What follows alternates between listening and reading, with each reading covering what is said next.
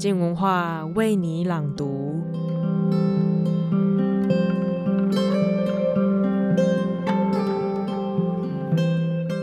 有人说，生活要够安全，人民才会发大财，社会才会够稳定。这样的说法，其实在过去两百年来，一直有经济学家还有著名的论述在讨论着。至于这个说法，现在有定案或是有不同的观点了吗？本周王道环的专栏即将就要来聊聊这两百多年来我们对于美好世界想象的不同转变。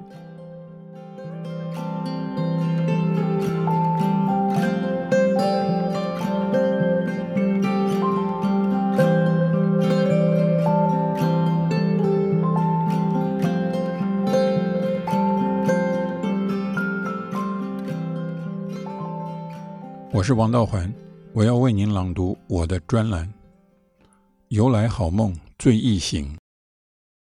一七九三年一月二十一日，法国国王路易十六走上断头台，他的下场对欧洲各国皇室都是一个警告，对知识分子当然是更大的刺激，正好借他人酒杯浇自己快雷，正面反面评论都有。互相叫骂，自是难免。执政当局不敢大意，密切监控。那一年，英国文人歌德文出版了《政治正义论》，批判既有的政治制度，宣传无政府主义。歌德文信仰进步，他的愿景超越了《礼运大同篇》，未来的世界没有战争、罪行。无需司法机构，也没有政府。此外，没有疾病、苦难、忧愁、憎恶。那个世界中，众生平等，一切共享，连婚姻契约都废除，真是个美丽新世界。以今天的术语来说，好一个乌托邦。可是当权者都知道，越美好的愿景，颠覆性越强。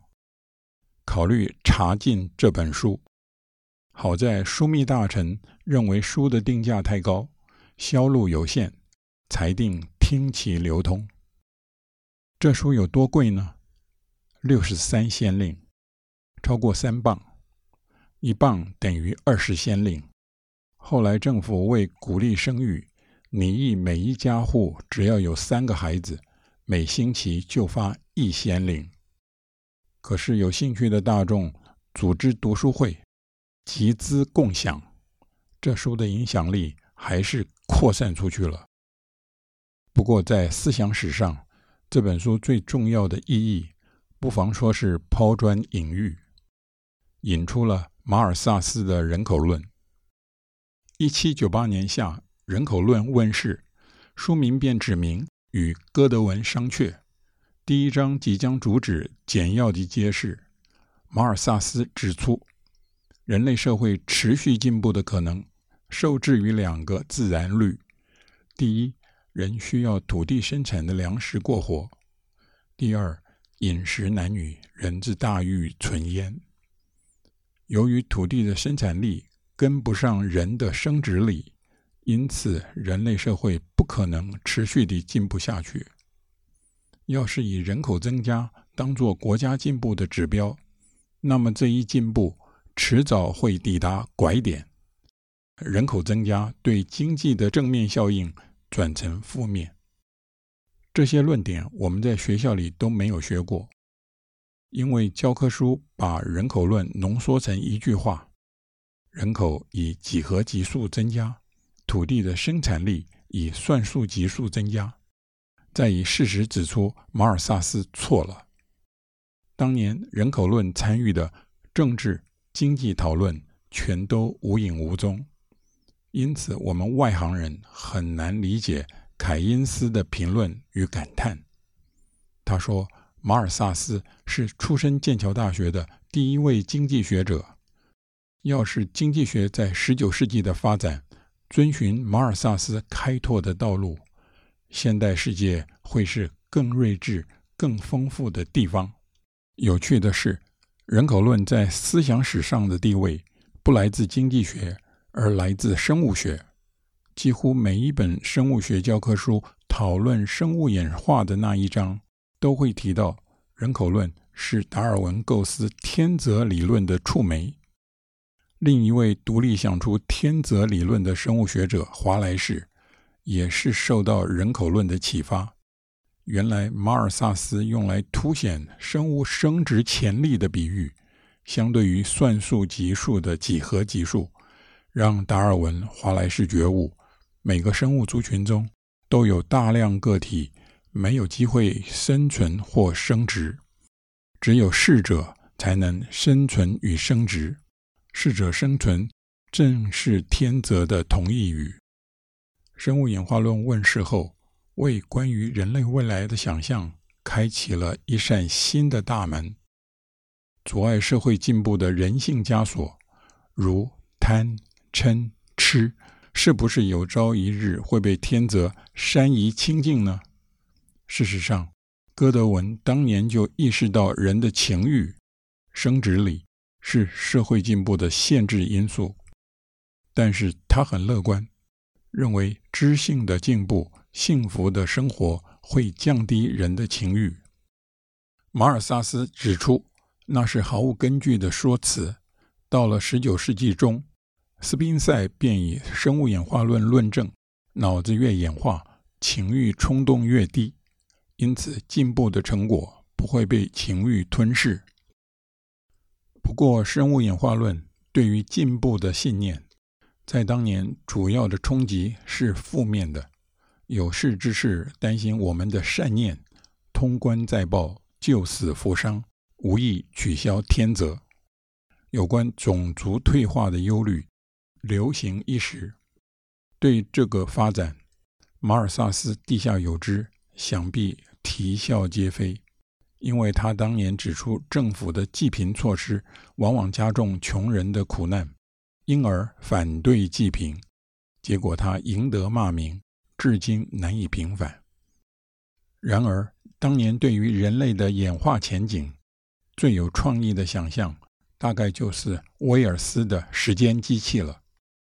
威尔斯的出生年晚了马尔萨斯一个世纪，他们两人的出身有如云泥之别。威尔斯家境不好，没有受过完整教育，三十岁以前倍尝贫穷的滋味。他自己说，《时间机器》的主题是安全带来退化，可是以当年严重的贫富不均为背景，这部小说读来有如警示预言。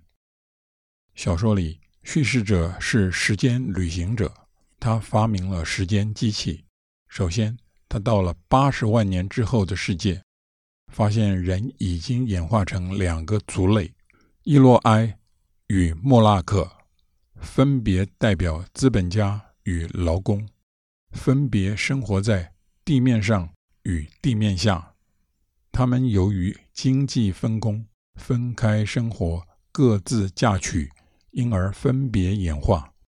所谓安全带来退化，伊洛埃资本家的化身，大概是最叫人难以忍受的例子。他们美丽、优雅、纤弱，过着舒适的生活，无所用心。结果，他们的智力退化，成为莫拉克的家畜，由莫拉克照料，供应一切生活物资，也成为莫拉克的食物。更令人心碎的是，他们不明白自身的处境，不知悲哀为何物。几经波折，时间旅行者最后觉悟：生活中的变化、危险、困难，能淬炼多元智慧。不变，不需要变的生活方式，不需要智慧。顺着这个逻辑，人类一旦建立舒适安逸的社会，过着一成不变的生活，就无意走上自杀之路。其实，马尔萨斯在《人口论》第一章也以人类演化做例子，讨论相关的问题。只不过那时生物演化论还没有站稳脚跟，因此他的论证重点不在人类演化的结果，而在人类演化的可能。为了提出我的论证，首先。我必须确定我的前提都有坚实的基础，而不是象壁虚构。要是一位学者告诉我，他认为人最后会变成鸵鸟，他必须证明人的脖子已经逐渐拉长了，嘴唇越来越硬，越来越突出，腿与脚的形态每天都在变化，而且身上的毛发变成了羽毛。人发生这么神奇的变化，究竟有没有可能？要是无法证明它是可能的，口沫横飞地讨论人变成鸵鸟之后是否幸福，既浪费时间，也浪费唇舌。他对威尔斯的预言也会提出这样的批评吗？凯因斯提醒我们，人口论不只提出了几何级数与算术级数的对比，他还透过历史比较研究，观察正在勃兴的现代社会，不只注意到优点。也注意到缺陷，现代社会可能埋藏了腐败的种子，造成停滞或衰落。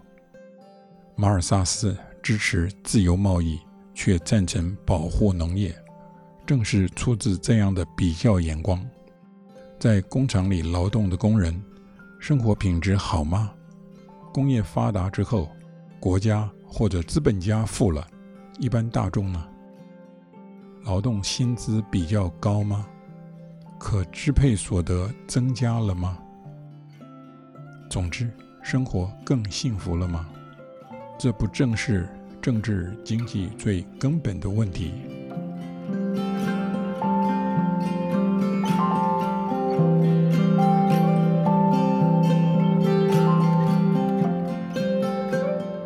能幸福的活着。大概是我们活着时在追求的终极目标吧。至于我们有没有办法真的找到让最多人幸福的方法呢？或者，其实这一切都只是我们对乌托邦的寄托与想象而已。今天的专栏就到这里，明天是黄立群的书评时间，他即将分享《鲸吞亿万：一个大马年轻人行骗华尔街与好莱坞的真实故事》。这本书就像他的书名一样，如此猎奇，让人匪夷所思。